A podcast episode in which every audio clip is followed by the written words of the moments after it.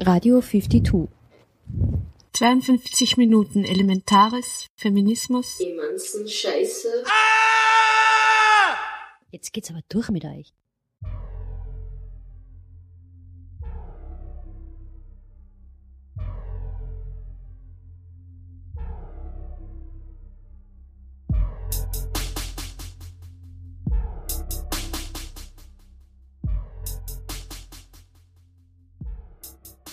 Herzlich willkommen bei den 52 Radiominuten von 52 der Vernetzungsstelle für Frauen in Kunst und Kultur in Oberösterreich. Am Anfang ein Rückblick und eine Zusammenfassung von der diesjährigen Schifffahrt veranstaltet von 52 heuer zum Thema fahrende Händlerinnen des musikalischen Widerstandes. Danach ein Mitschnitt von der Preisverleihung des vierten Gabriele Heidegger Frauenkunstpreises. Und zum Abschluss die Stellungnahme der Plattform 20.000 Frauen zur sogenannten Binnen-I-Debatte. Am Mikrofon Irnea Savitz.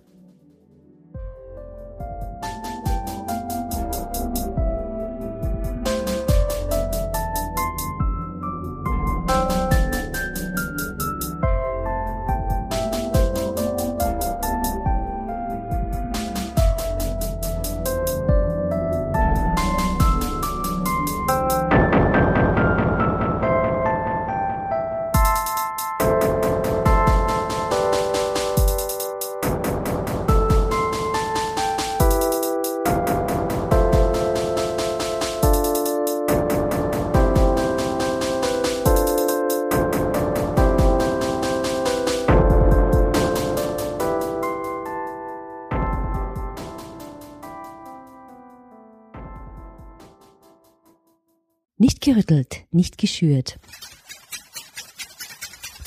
Aufgequält. Die fahrende Händlerinnen von 52 waren auch 2014 wieder auf der Donau unterwegs, diesmal zum Thema musikalischer Widerstand.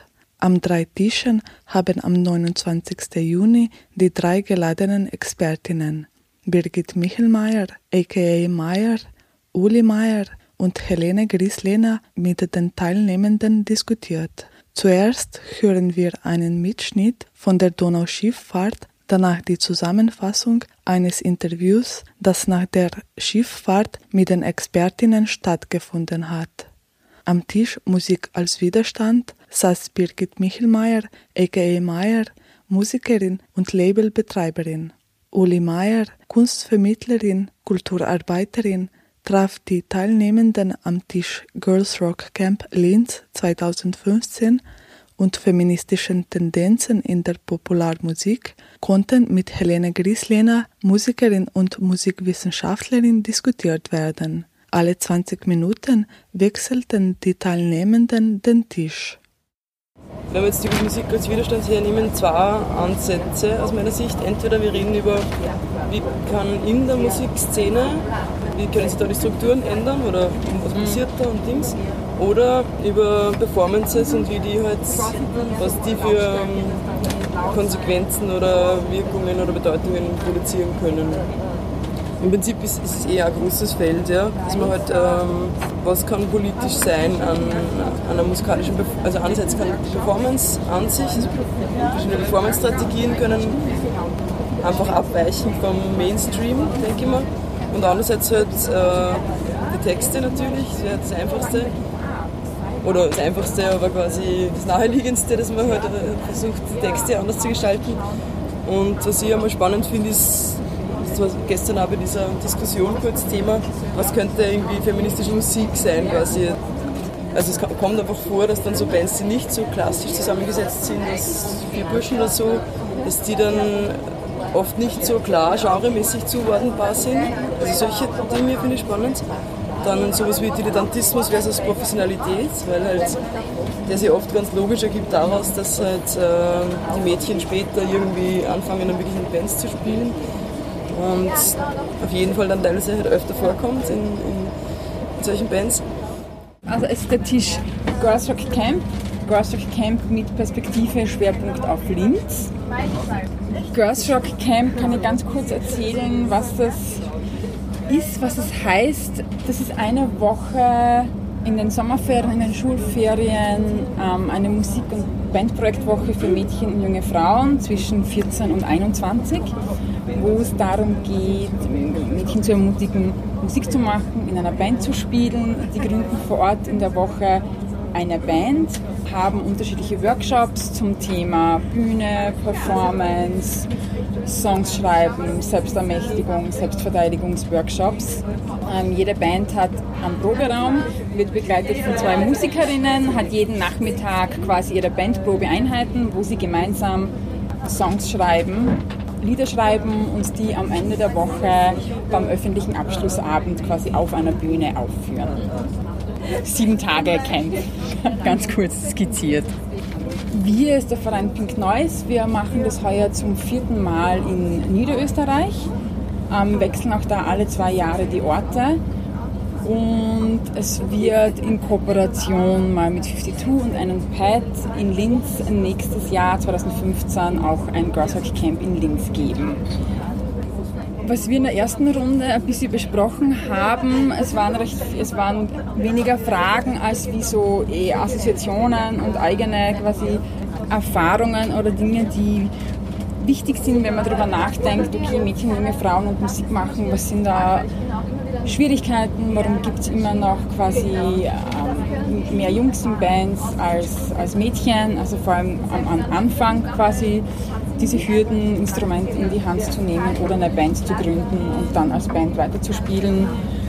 Wir haben über die Wichtigkeit gesprochen, dass es wichtig ist, geschützte Räume zu haben, wo man sie ausprobieren kann, wo man laut sein kann, wo man verspielen kann, ohne dass man sich genieren muss, ja, wo man einfach einmal gemeinsam und miteinander ausprobiert. Zu singen, zu texten, sich über Themen zu unterhalten, über die sich sonst nicht unterhält. Wir haben über Technik gesprochen, dass es quasi wichtig ist, ein bisschen Angst zu nehmen, uh, Technik, ich kenne mich nicht aus, das ist so schwierig, ich weiß es nicht, ich stehe auf einer Bühne, ich weiß es nicht, das Mikro quietscht, der Verstärker geht nicht, das Kabel ist heraus, ja, und ihnen das mitzugeben, unter diesem Aspekt der Selbstermächtigung ihnen zu zeigen. Das ist nur ein Monitor, da gibt es drei Knöpfe, das hat die Funktion, kannst das alles selber machen. Ich fasse kurz zusammen, über was wir diskutiert haben. Wir haben über unsere Heldinnen diskutiert, also erwähnt zum Beispiel. Da war, haben wir schon aufgeschrieben, Pat Smith oder Nina Simone oder Madonna, auch für sehr viele. Und wir haben auch darüber geredet, wie heute im Mainstream-Pop Frauen dargestellt sind oder werden. Und dann haben wir besonders über die Miley Cyrus diskutiert, die mit ihrer Abrissbirne nackt auf der Abrissbirne ähm, provoziert hat. Und einerseits für viele ein sehr selbstbestimmt wirkt und für andere wieder einen Rückschritt darstellt. Also das ist eine ganz junge Sängerin, ungefähr 20, jetzt ist sie bereit für Mainstream-Pop und dann ist sie so ziemlich nackt, nur mit dem Höschen auf einer Abrissbirne. Und erzählt über Liebe und I came in like a wrecking ball so, und ziemlich sexuell schlägt die Abrissbirne ab und und da haben wir darüber diskutiert, ist das eine selbstbestimmte ähm, Aneignung von Sexualität und ich zeige das jetzt so und ich bin stolz auf meinen Körper und gut. Oder ist es eher ein Rückschritt, weil ich ja wieder auf die vorherrschenden Strukturen und Sex Sales zurückgehen muss. Helene Grieslehner, Musikerin und Musikwissenschaftlerin, Uli Meier, Kunstvermittlerin, Kulturarbeiterin und Birgit Michelmeier, aka Meier, Musikerin und Labelbetreiberin, waren die Expertinnen bei der diesjährigen Donauschifffahrt. Zu hören ein Feedback von den Expertinnen. Es war sehr vielfältig und ich glaube, es war sehr anregend, weil man doch manchmal nicht über Dinge nachdenkt und dann reflektiert mehr und hinter die Kulissen schaut von Dingen, die man täglich teilweise beobachtet. Ja, also Resultate sind auf jeden Fall für, für Mainstream-Pop, darüber haben wir sehr viel gesprochen, dass halt das Sex Sales und die Darstellung von Frauen mit sehr viel Körperlichkeit und, und offenherziger Körperlichkeit und einem bestimmten Idealbild, äh, schlank und fit und, und ja, also dem Idealbild, dass das einfach noch immer sehr vorherrscht. Und für die Zukunft gibt es einfach Wünsche, dass da mehr Vielfalt gibt und dass auch in den ganzen Produktionsstrukturen mehr Reflexion herrscht und mehr Veränderung geben soll. Das war so ein bisschen ein, ein Wunsch auch am Schluss. Ich habe am Anfang viel erzählt, quasi ähm, was, was ein Girls Rock Camp ist, wie das ausschauen kann, ähm, welche Mädchen, jungen Frauen teilnehmen und was quasi so die Idee ist und hinter dem Girls Rock Camp und warum es Girls Rock Camp braucht. Und da war dann viel, also das Feedback, also diese Frage nach dem, warum gibt's immer noch so viel ähm, Jungsbands und wo liegen die Barrieren und die Schwierigkeiten für Mädchen und junge Frauen, Musik zu machen, ähm, sich in Bands zusammenzufinden. Ähm, also das war viel Thema. Auch geknüpft aber an die Frage des Alters, also quasi eines Feedback, dass es quasi eine, auch eine altersunabhängige Frage ist, weil es so wichtig, wie es für Mädchen, jungen Frauen ist, ist es auch vielleicht für, was ist nicht, 30, 40, 50, 60-jährige Frauen. Also für dieser Wunsch, Musik zu machen, dieser Wunsch nach Netzwerken, in dem man sich darüber austauschen kann und gerade für, für Frauen quasi, wo alles ein bisschen später passiert oder die einfach eine andere Biografie haben, ja, also, dass das auch ein altersunabhängiger Wunsch sein kann. Und die Frage ähm, für Frauen nach dem Zugang zu Ressourcen ähm, und, und Infrastruktur immer eine Frage ist. Bei uns war eben das Thema Musik als Widerstand. Wir haben über jetzt so widerständige Strategien beim Musikmachen dann eigentlich in den meisten Gruppen vergleichsweise wenig gesprochen schon auch, eben queere Performances und so weiter oder ähm, politische Texte, äh, wie können Genres, verschiedene Genres, wie kann, kann man da damit spielen, vielleicht mit äh, so, so Genregrenzen zu übertreten und so weiter. Aber äh, hauptsächlich haben wir eigentlich dann auch über Strukturen wieder geredet, wie kommt man überhaupt zum Musik machen, äh, welche, an welche Schwierigkeiten stoßen da, stoßen da junge Mädchen noch immer, Spannend war, dass eben der Altersschnitt recht unterschiedlich war und dass viele auch, die eben nicht mehr ganz jung waren, auch gesagt haben, ich will eigentlich auch, ich fange jetzt auch noch an, Musik zu machen, weil es halt generell was ist, was glaube ich, was oft später passiert bei Mädchen. Ja, und da sind schon auch, äh, ist auch versucht worden, dass man so Strategien zu äh, überlegen, wie kann man an den bestehenden Strukturen, wie kann man da was ändern oder wie kann man da dagegen halten. Das waren einerseits eben eh so Girls Rock Camp war bei uns dann auch Thema, aber andererseits auch so Ideen wie, weil eine Teilnehmerin, also einige haben auch von ihren Töchtern und Söhnen gesprochen, dass man zum Beispiel die lokale Musikschule auch äh, in die Pflicht nimmt und sagt, wenn sich bei euch zwei Mädchen für Schlagzeug anmelden, könnt ihr die nicht nach vorne reihen, dass sie nicht, zum Beispiel, dass man einfach positiv für Diskriminierung macht, solche Sachen, also auch Strategien. Die Diskussionsrunden am Schiff sind an zwei Formate angelehnt. Den Black Market for Useful Knowledge and Non-Knowledge und an das Setting eines World Cafés. Bei erstem soll Wissen auf eine performative Art transportiert werden und bei den World Cafés geht es um eine informelle, entspannte Atmosphäre, in der einander zugehört wird, Fragen gestellt werden und gemeinsam ein Thema besprochen wird. Die Fahrt am Schiff und die Diskussion am Schiff fand ich sehr spannend und angenehm. Teilweise habe ich nicht bemerkt, dass wir im Schiff sind. Es war wie ein ganz normaler Raum. Aber das, ja, ich fand es durchwegs sehr angenehm. Und eigentlich, wie gesagt, habe ich das sehr oft vergessen. Nur wenn ich aus dem Fenster geschaut habe, habe ich halt gesehen, dass wir uns am Wasser bewegen.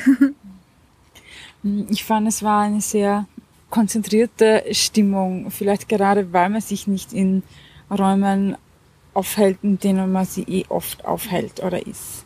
Ja, also dadurch, dass man am Schiff war und ja alle 20, 25 Minuten quasi die Tische gewechselt hat, war halt für diese Zeit, an der man am Tisch gesessen ist und zu dem Thema diskutiert hat, sehr, eine sehr intensive, konzentrierte Stimmung.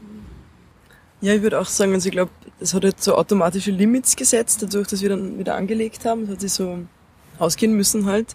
Und dann kommt man einfach schneller auch zum Gespräch, weil klar ist, wir haben nur begrenzt Zeit. Also wenn wer was sagen will, dann jetzt. Und die Pausen natürlich sehr schön, wenn man halt ein bisschen Donau schauen hat, China. Das Girls Rock Camp wird 2015 in Linz stattfinden. Uli Meier und Birgit Michelmeier über ihre Eindrücke von der Schifffahrt in Bezug auf das geplante Girls Rock Camp in Linz. Ein sehr großes Interesse für ein Ladies Rock Camp in Linz zusätzlich zu einem Girls Rock Camp. Also auch ein Angebot schaffen in diesem Rahmen für, für Frauen, die älter als, sag ich mal, vielleicht 21 sind. Das war ein starkes Interesse. Aber grundsätzlich ein, ein großes Interesse, auch ein großes Interesse quasi an so bestehenden Strukturen wie Musikschulen anzuknüpfen oder aufzubrechen. Oder eigentlich zu sagen, eigentlich wird es genau das Format in den Musikschulen brauchen. Aber im Zusammenhang mit dem Girls Rock Camp, das ja eine Woche lang stattfindet, ist ja die Frage aufgetaucht, okay, was ist danach? Was kann man danach machen? Und die Frage nach geschützten Räumen, nach Proberäumlichkeiten und auch so Überlegungen, wie man das quasi strukturell das Jahr über verankern kann, zusätzlich zu dem Angebot von einer Woche bei uns, also an meinem Tisch ist auch oft das Thema gekommen eigentlich, dass Ältere auch gern sowas machen würden, ja. Also Ladies Rock Camp. Eben in ein Teil von diesen ganzen Strategien. Und was sicher wichtig wäre, wäre Räume schaffen. Und zwar, also egal wo eigentlich, gerade am Land, aber auch, weil es geht nicht immer nur darum, dass man, dass der Zugang vielleicht zu Proberäumen und zu Instrumenten schwieriger ist, sondern auch oft auch, dass man die richtigen Leute zum Musizieren finden muss. Und äh, ist natürlich wahrscheinlich in kleineren Städten schwieriger, aber gleichzeitig auch, wenn du jetzt in Wien bist oder so, du musst äh, die anderen kennenlernen. Das heißt, es muss immer Orte geben, wo sie die kennenlernen können. Das merke ich halt im Girls Rock Camp, merkt man das auch, dass die einfach da zusammentreffen, eben Räume schaffen. Welche Strategien könnten für die Einladung zum Girls Rock Camp nützlich sein? Ja, das ist eine gute Frage. Also ich habe eben auch eine äh, Teilnehmerin gehabt, die hat von ihrer Tochter gesprochen sie würde sich gerne begeistern für das Girls Rock Camp.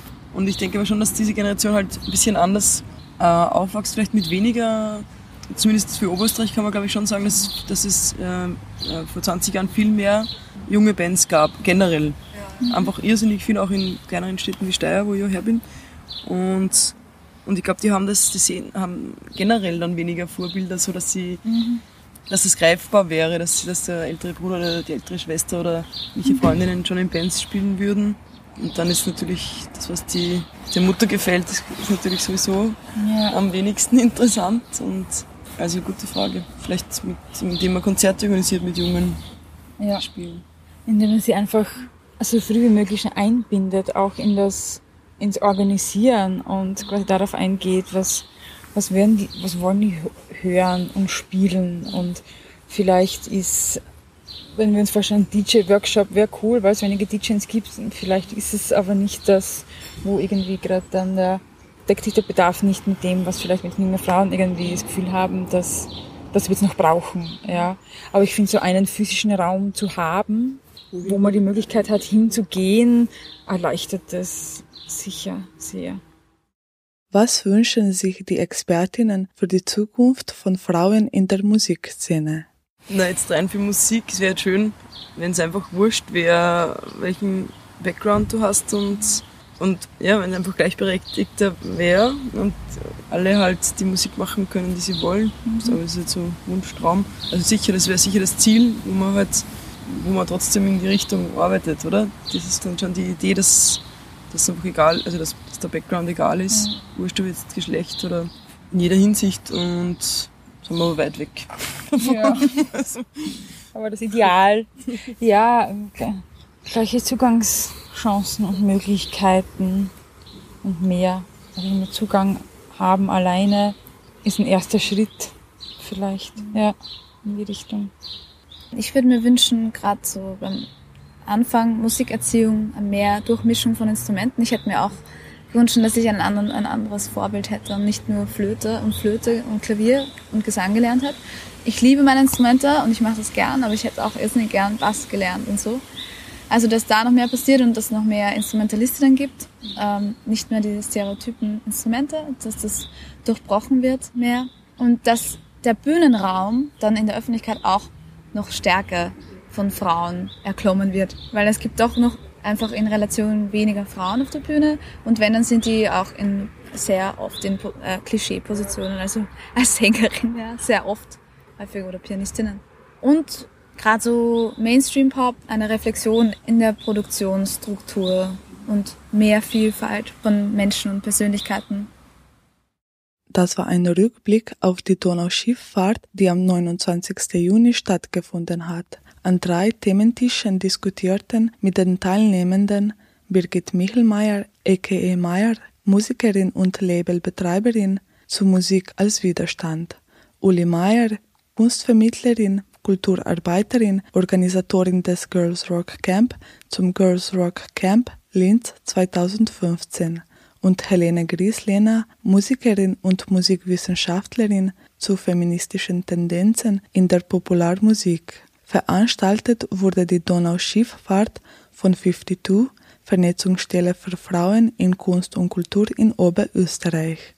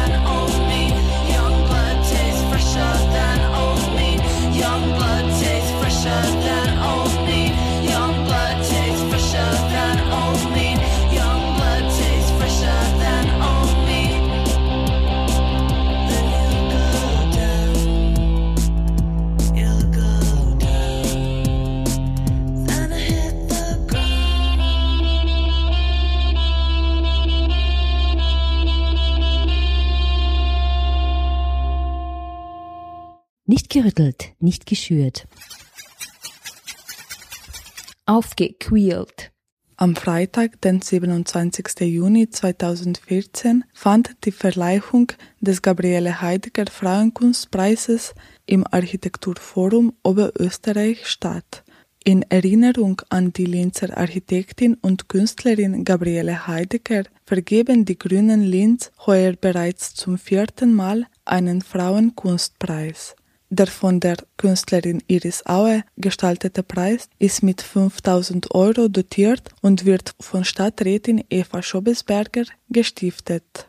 Der Gabriele Heidegger Frauenkunstpreis geht heuer an das Linzer Künstlerin-Duo Veronika Kren und Vesela Mihailova sowie an Elisabeth Kramer. Veronika Kren und Vesela Mihailova überzeugt die Jury mit ihrem Projekt Taste of Data, Elisabeth Kramer mit ihrer Arbeit Betrachtungsgerät Denkmal für die ehemalige Landesfrauenklinik.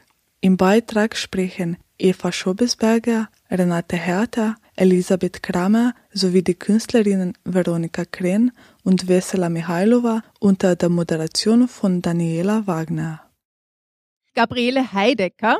Sie war Architektin und Künstlerin und eine sehr energievolle Querdenkerin und äh, Querhandlerin. Äh, sie hat sich stets für die Frauenrechte und für die Geschlechtergerechtigkeit eingesetzt und im Mittelpunkt ihrer Arbeit stand der öffentliche Raum. Von ihr stammt der Satz, mich reizt besonders der Raum zwischen den Bauten. Das ist Raum, der uns allen gehört. Und dieser Satz, der wurde verewigt am Gabriele Heidegger Preis.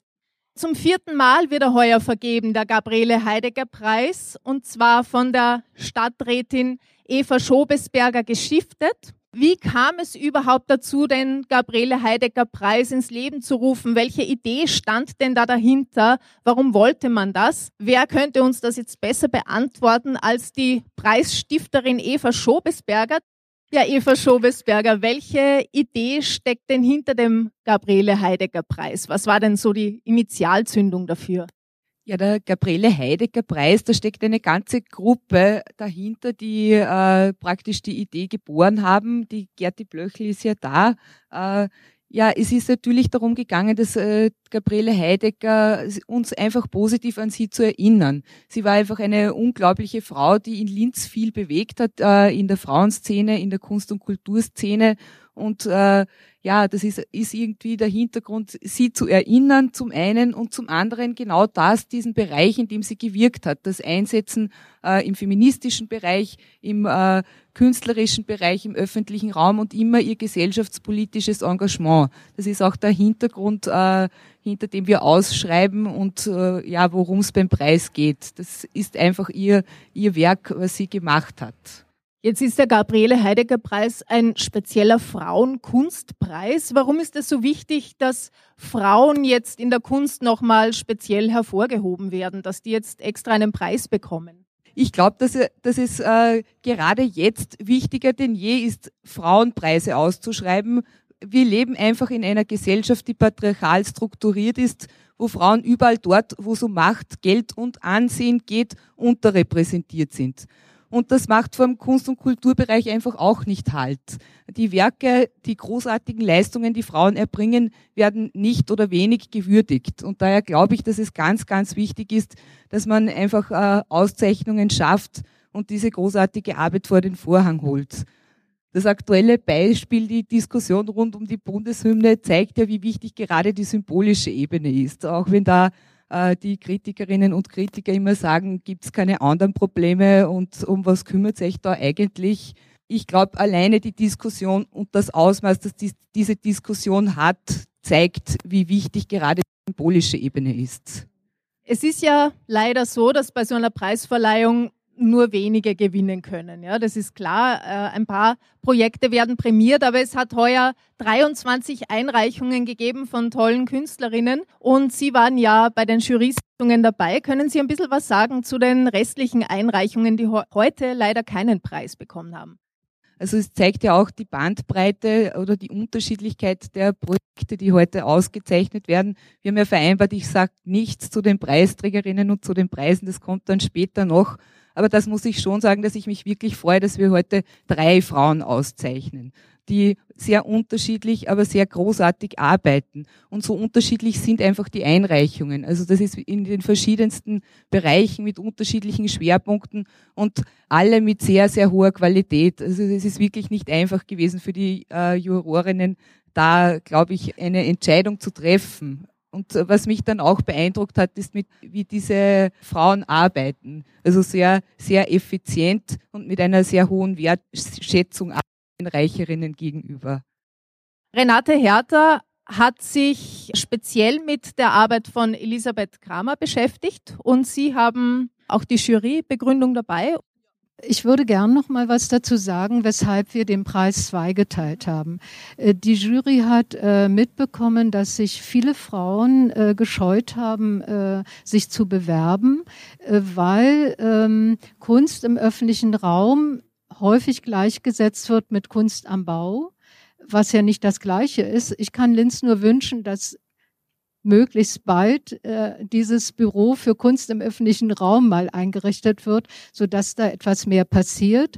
Und äh, ich kann sagen, äh, um mit Gabriele Heidegger zu sprechen, Raum zwischen den Bauten ist eben auch Lebensraum zum Beispiel. Von daher sind beide äh, ausgezeichnete Arbeiten sehr unterschiedlich. Die eine Arbeit von Elisabeth Kramer äh, findet im öffentlichen Raum statt und die andere ist eine ganz experimentelle Arbeit, die sich mit Kochen und Statistik äh, äh, und dieser Verbindung zwischen beiden, das eigentlich nicht zusammengehört, beschäftigt. Und uns war es wichtig zu zeigen, dass äh, sehr unterschiedliche Arbeiten auch äh, prämiert werden. Und wir würden uns wünschen, dass im nächsten Jahr sich viel, viel, viel mehr Frauen auch bewerben. Äh, ich würde jetzt etwas zu Elisabeth Krammers Arbeit sagen.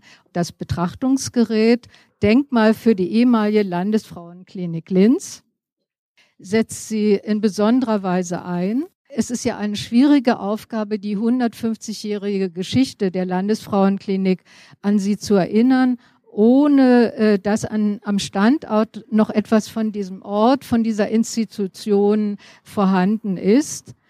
Ich denke, dass auch Kunst im öffentlichen Raum äh, zu platzieren bekanntermaßen nicht einfach ist, zumal in einem Wohngebiet, in dem äh, die Bewohner und Bewohnerinnen mit Gegenwartskunst äh, nicht sehr vertraut sind. Dass das äh, gelungen ist, liegt daran, weil das vertraute Umfeld der Anwohner und Anwohnerinnen, die Häuser, in denen sie leben, die Straße, die in liegenden Gebäude selbst Teil der Installation werden. Und weil das platzierte Objekt durchaus bekannt erscheint, allerdings nicht in diesem Umfeld. Die Elemente dieses Betrachtungsgerätes scheinen einfach. Es ist ein handelsübliches Aussichtsfernrohr sowie ein Diapositiv äh, mit Textstreifen, die aber erst beim Durchsehen erkennbar und lesbar werden weil diese Situation zwischen Wohnhäusern, Straße, Kirche und dem nahegelegenen 38, 1938 erbauten Kaplanhofviertel nichts Außergewöhnliches zu bieten scheinen, wirft das Ausrichtsfernrohr an dieser Stelle für die vorübergehenden natürlich die Frage auf, was das hier eigentlich zu suchen hat, ob das nicht völlig deplatziert ist. Denn was ist da zwischen Wohnhäusern? Was wäre da für eine besondere Aussicht, um durch ein Fernrohr hindurch zu sehen? Und so fordert das Gerät eigentlich die Passanten und die Besucherinnen auf, sich genauer damit zu beschäftigen. Positioniert hat die Elisabeth dieses Objekt genau an der Schnittstelle zwischen öffentlichem Raum, der Straße und dem privaten Raum, der Rasenfläche der neu erbauten Wohnanlage auf diesem ehemaligen Gelände des Linzer Frauenspitals. Der inhaltliche Kontext erschließt sich eigentlich erst in dem 360-Grad-Winkel des Betrachtungsgerätes. Im Rundblick äh, des Fernglases verbinden und verflechten sich die durch das Okular sichtbar werdenden äh, Texte über die Geschichte und die sozialpolitische Wirkung der Frauenspitäler und deren verschiedene Zeitebenen, das sind ja 150 Jahre, mit der Gegenwart dieses städtischen Raumes. Eva Blimlinger, die Jurorin. Sie hat uns aber einen kurzen Text übermittelt, ein Statement zu diesem Projekt. In der Serie Taste of Data von Veronika Krenn und Vesela Mihailova kombinieren die beiden Künstlerinnen Kochen und Statistik und setzen so eine experimentelle Form der Datenvisualisierung um. Ausgangspunkt ihrer Arbeiten sind Daten und deren Anwendungen und Umrechnung auf die unterschiedliche Bemessung von Zutaten in Kochrezepten. So steht das Projekt Linzer Tortendiagramm paradigmatisch für die feministischen Arbeiten, in dem statistische Daten über die Lebenssituation von Frauen in Linz für die Rezepte der neuen Linzer Torten neu berechnet wurden. Veronika Krenn und Vesela Mihailova gelingt es, in ihren fokussierten Arbeiten Geschlechterverhältnisse zu thematisieren und diese im öffentlichen Raum im Sinne einer Eat Art mit Teilnahme des Publikums zu performen. In überzeugender und eingängiger Weise gelingt es den Künstlerinnen, die Bedeutung von Datenmaterial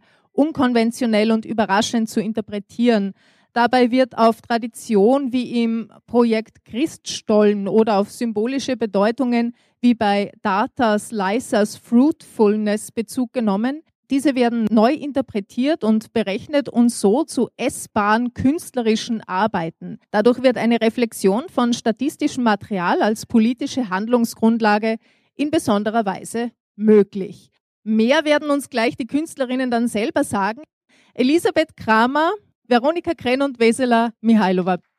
Ich beginne bei Elisabeth Kramer. Es ist ja als Künstlerin kann ich mir vorstellen, sehr wichtig, dass die eigene Arbeit wahrgenommen wird und noch schöner ist es, wenn sie gewürdigt wird, wie zum Beispiel mit diesem Preis, den Sie heute hier bekommen.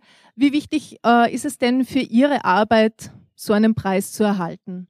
Ich würde sagen, abgesehen davon, dass diese Arbeit bereits realisiert ist und schon einen Zuspruch im öffentlichen Raum hat oder funktionieren kann, finde ich diesen Preis, also speziell den Gabriele Heidegger Preis, sehr wichtig, weil ähm, dieser Satz, der ja zum Beispiel auch auf dieser Auszeichnung besonders hervorgehoben ist, ähm, meiner Arbeit sehr entgegenkommt, beziehungsweise mich inhaltlich, also ist fast deckungsgleich oder sage ich, da kann ich wirklich damit mich darin sehen. Deswegen würde ich sagen, speziell der Gabriele Heidegger-Preis bestätigt mich in meiner Arbeit. Mal, Im klassischen Sinne äh, auch die Auswahlkriterien, die meiner Arbeit auch äh, erfüllen kann.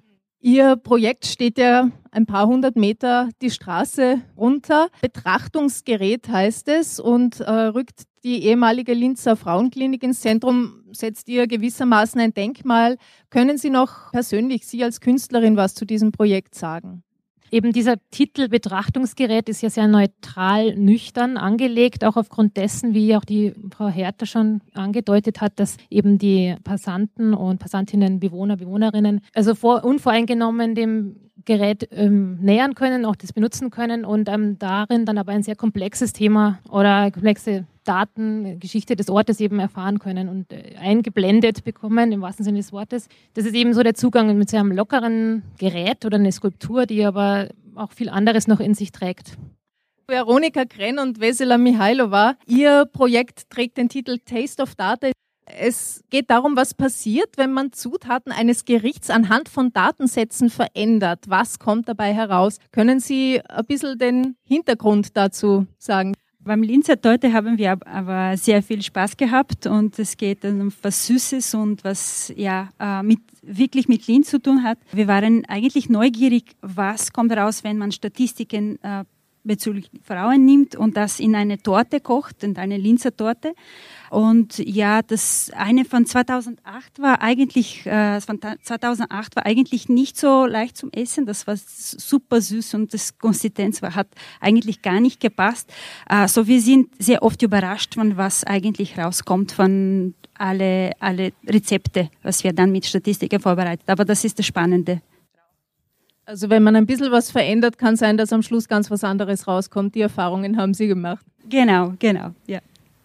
Veronika Grenz, ursprünglich aus Niederösterreich und Vesela Mihailova, Sie sind aus Bulgarien. Sie haben sich in Linz kennengelernt und Taste of Data ist nicht Ihr erstes gemeinsames Projekt. Können Sie so sagen, was Sie beide als Künstlerinnen verbindet? Weil ich habe gesehen, Sie haben schon einiges gemeinsam gemacht. Ja, wir haben beide einen grafischen Background und haben uns halt in der Küche kennengelernt und nachher für uns beide herausgefunden, dass für uns eine universelle einfach das Kochen ist. Und seitdem, wir haben davor auch schon interaktive ähm, Maschinen gebaut mit Essen und das war jetzt ein Folgeprojekt daraus. Das war ein Mitschnitt von der Preisverleihung des vierten Gabriele Heidegger Frauenkunstpreises. Die Veranstaltung hat am 27. Juni 2014 im Architekturforum Oberösterreich stattgefunden. Der vierte Gabriele Heidegger Frauenkunstpreis geht heuer an das Linzer Künstlerin-Duo Veronika Kren und Vesela Mihailova sowie an Elisabeth Kramer. Die Grünen Linz haben die Preisverleihung veranstaltet. Damn. I'm so mad right now. Six stones Bones and Rick. Might leave a little more, but ain't stopping. She is nouns, verbs, words, and slang. Just you for my fire. Strain the octane. Sticks, stones, bones, and Rick. Might sting a little bit, but ain't stopping. She is nouns, verbs, words, and slang. Just you for my fire. Count down to Big Bang. Sitting here waiting, meditating and striking distance. Waiting for the go ahead on our next mission. Troops loaded down with the illest compositions. We come around, terminate any other resistance. Listen, what you're missing takes you to the depths of burning up in my friction while you try to build your rep. Process the data while I break down the steps as I catch red. Just putting the mic in check, so now we're moving. Cause when it's on, it's on. Only the strong will survive, but the rest are left alone. My mind's a master anywhere that it roams. Rapidly approaching destination unknown. In the zone, I'm prone to keep anything from breathing. Casualties stacking while I'm MCing. Rocking the radio frequencies you're receiving. Guaranteed to be heard in your eardrum. Beating no use retreating, cause I'm already inside. Pounding on your brain, making you feel the vibe mile high. Better than anything you could buy. It's a fact. Bad cab, blast bag, never die. Sticks, stones, bones, and Rick. Might leave a little more, but ain't stopping. She is nouns, verbs, words, and slang. Just fuel for my fire. Strain the octane. Sticks, stones, bones, and Rick. Might sting a little bit, but ain't stopping. She is nouns, verbs, words, and slang. Just fuel for my fire. Count down to Big Bang. Back to another session, do it again. I've survived dangerous threats from numerous men. Once the trap had been set, yo, I lure them in. There's no limit to what I'd ever go and do for the pen. I go and do for my dogs, man. Where the hell you been? I do ten times that for any one of my kin. So make sure you ain't a foe, but ain't gotta be a friend. I'm saying just don't step on my toes when I commence. I am not a candy rapper, realize it's a trend. Hip hop will bring you honor. If you bound to defend, I howl to the wind. Preparing before I descend. Free slaughter to MCs who try to pretend they lack what it takes to conquer the trials of men. No need to debate gender or color of skin. The trouble you in found deep at the heart of the den will leave you resting in peace, washing away all of your sins. Sticks, stones, bones, and Rick. Might leave a little more, but ain't stopping. She is verbs, words, and slang. Just you for my fire. Strain the octane. Sticks, stones, bones, and Rick. My sting a little bit, but ain't stopping. She is nouns, verbs, words, and slang. Just fuel for my fire. Count down to Big Bang.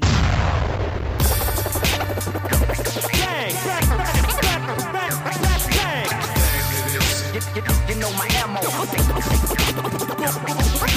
You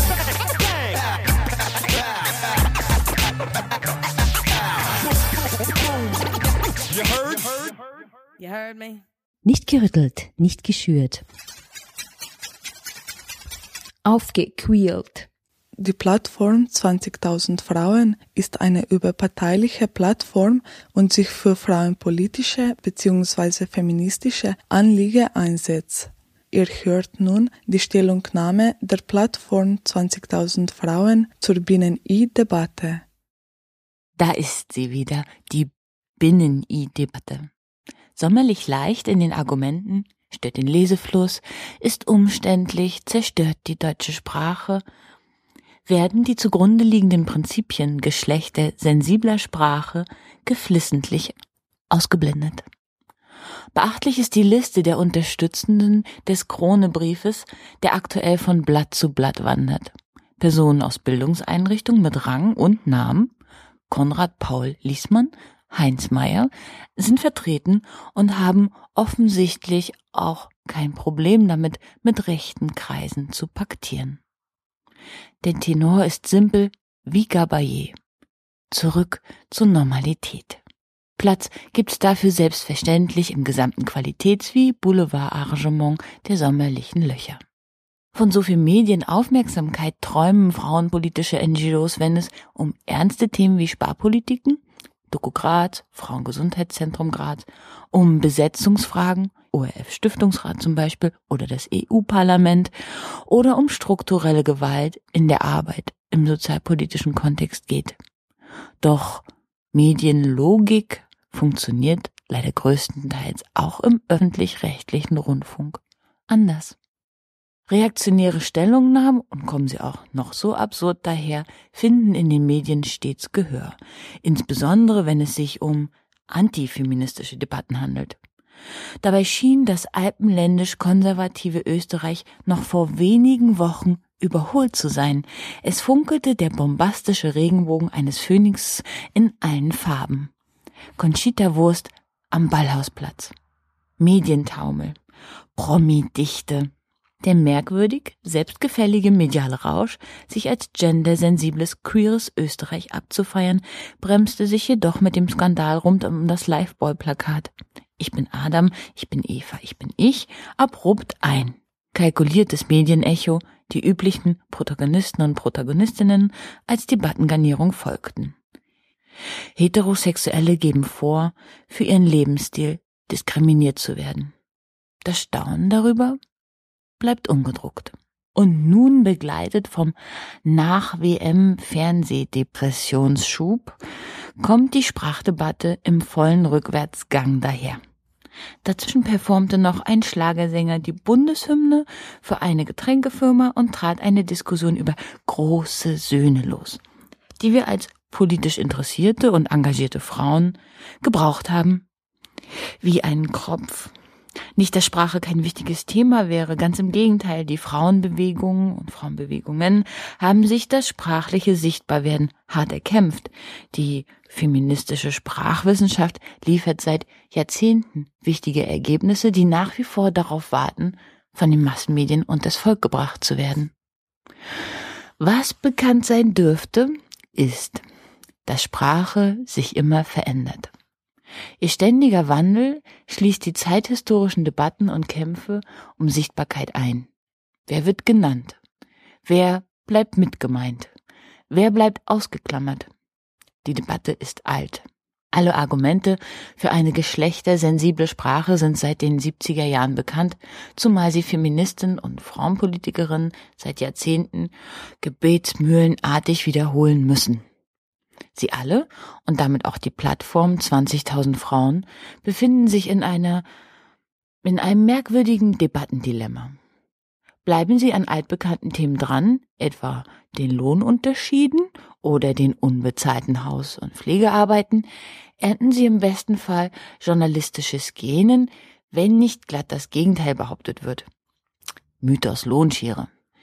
Gehen Sie auf die Gewaltfragen in der Gesellschaft, in den Familien und den sozialen Strukturen ein, so werden Einzelfälle vermarktet, Stories verdichtet, Klischees und Geschlechterarrangements vernutzt.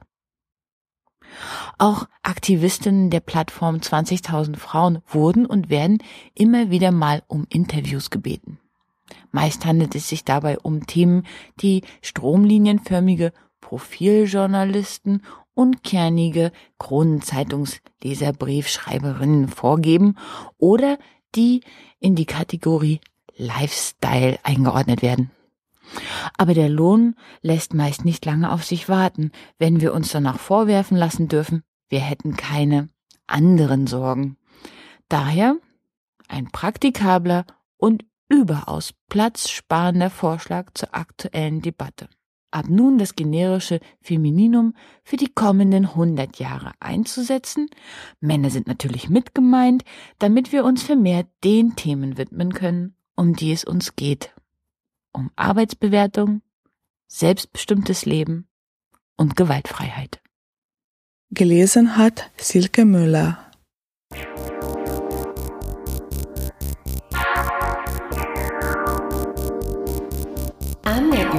Before. I met you at the bar. Rode with you in the cab. Picked you up in my car. You got your goods but refused to settle the score. You're the type that likes to come and run. You're the type that likes to come and run. You're the type that likes to come and run. You'll get your goods and move right on. Come and run, come and run, come and run, come and run, come and run, come and run.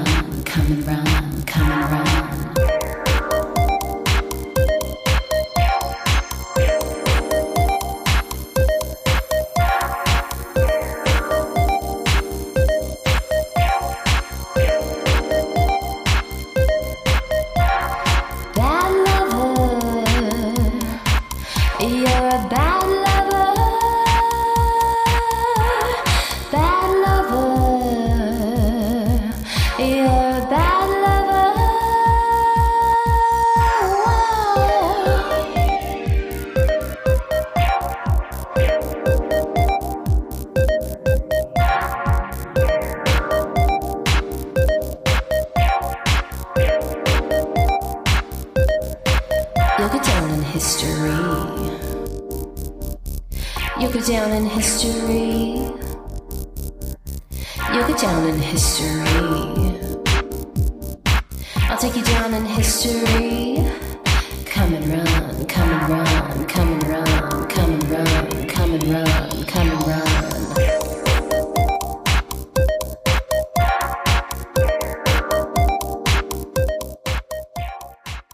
Das war eine 52 Radiominuten-Sendung mit einem Rückblick auf die Donauschifffahrt, heuer zum Thema fahrende Händlerinnen des musikalischen Widerstandes, mit einem Mitschnitt von der Preisverleihung des vierten Gabriele Heidegger Frauenkunstpreises, mit der Stellungnahme der Plattform 20.000 Frauen zur Binnen-I-Debatte. Die Sendung steht im Anschluss zum Download via cba.fro.at bereit. Links und weiterführende Infos inklusive. Am Mikrofon verabschiedet sich Irnea Savitz.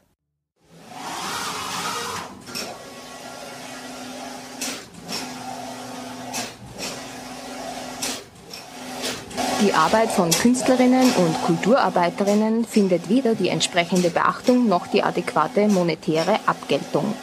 Nach wie vor finden sich zu wenige Frauen in Führungspositionen kultureller Einrichtungen.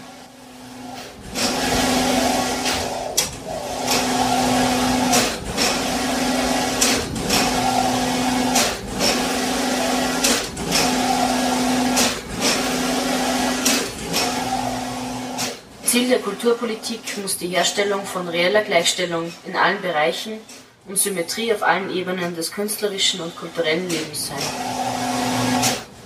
Dazu gehört die Beseitigung von Diskriminierungen aufgrund der Geschlechtszugehörigkeit, des Alters, der sexuellen Orientierung, der sozialen Herkunft und Lebenszusammenhänge, der Staatsbürgerinnenschaft, des migrantischen Hintergrunds, der Konfession und individueller Beeinträchtigungen.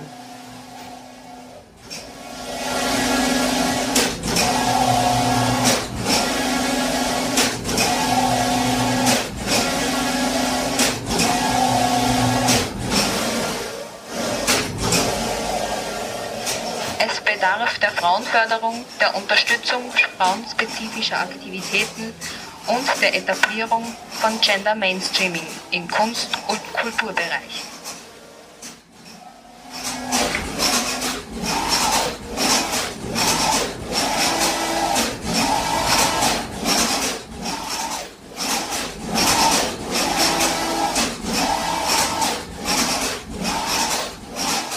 Eine gleichberechtigte Vergabe von Fördermitteln an Frauen und Männer zu erreichen, sind künstlerische und kulturelle Aktivitäten von Frauen verstärkt durch die öffentliche Hand zu fördern. Die Vergabe von öffentlichen Förderungen an Künstlerinnen und Organisationen ist an Genderkriterien zu binden. Die Förderrichtlinien sind in Zusammenarbeit mit Frauennetzwerken und Interessenvertretungen zu erstellen.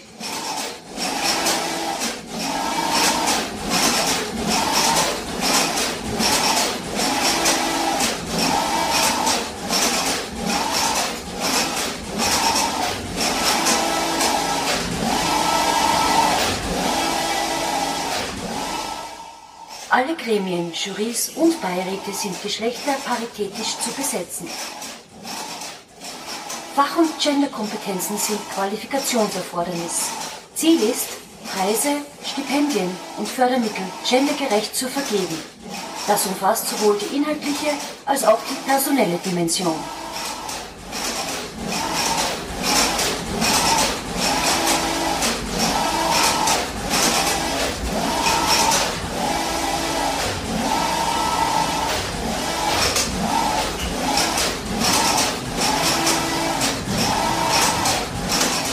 In Kultureinrichtungen der öffentlichen Hand, auch in ausgegliederten oder im öffentlichen Eigentum stehenden Institutionen, ist gendergerechtes Management zu etablieren.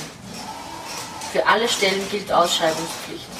Mindestens 50 Prozent der Führungspositionen, sowohl im künstlerischen wie im sogenannten kaufmännischen Bereich, sind mit Frauen zu besetzen.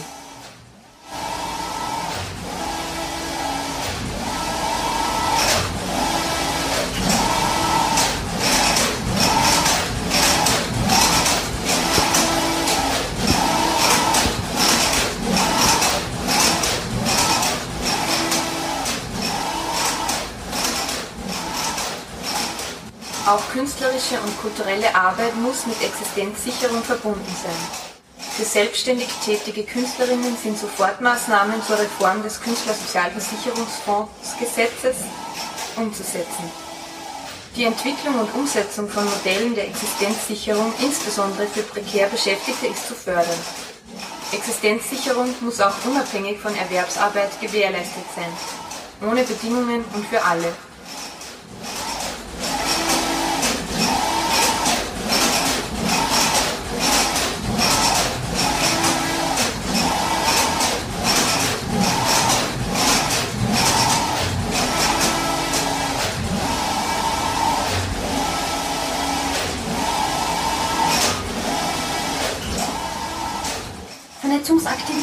Kulturschaffender Frauen sind von der öffentlichen Hand offensiv zu fördern.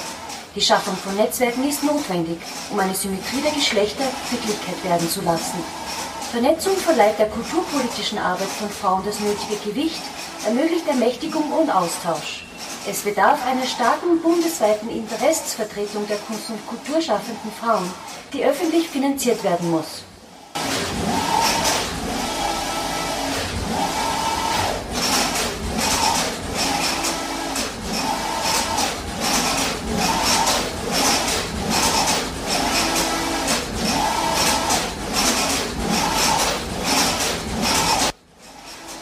Recht auf freien Ausdruck der eigenen Geschlechtlichkeit ohne Diskriminierung und Diffamierung.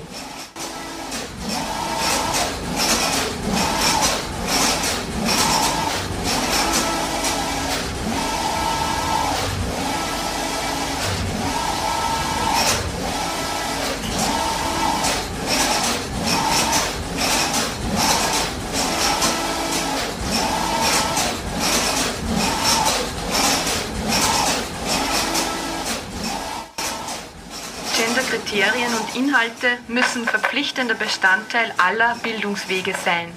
Aus- und Weiterbildung im Kulturbereich müssen durch Fördermodelle der öffentlichen Hand für Angehörige aller gesellschaftlichen Gruppen zugänglich und leistbar werden. Die Studiengebühren an Universitäten und Fachhochschulen sind abzuschaffen.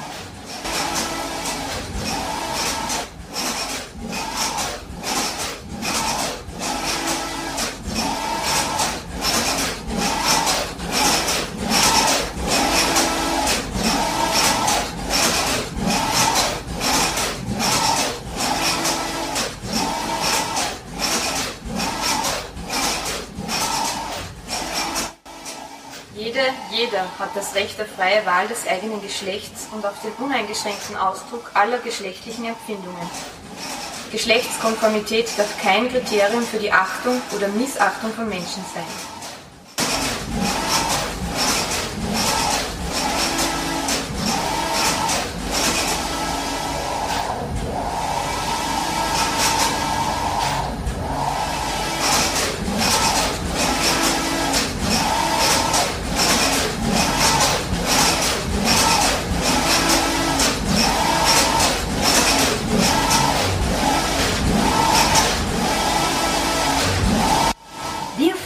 Umsetzung des von über 600.000 Personen unterstützten Frauenvolksbegehren. Recht auf freien Ausdruck der eigenen Geschlechtlichkeit ohne Diskriminierung und Diffamierung.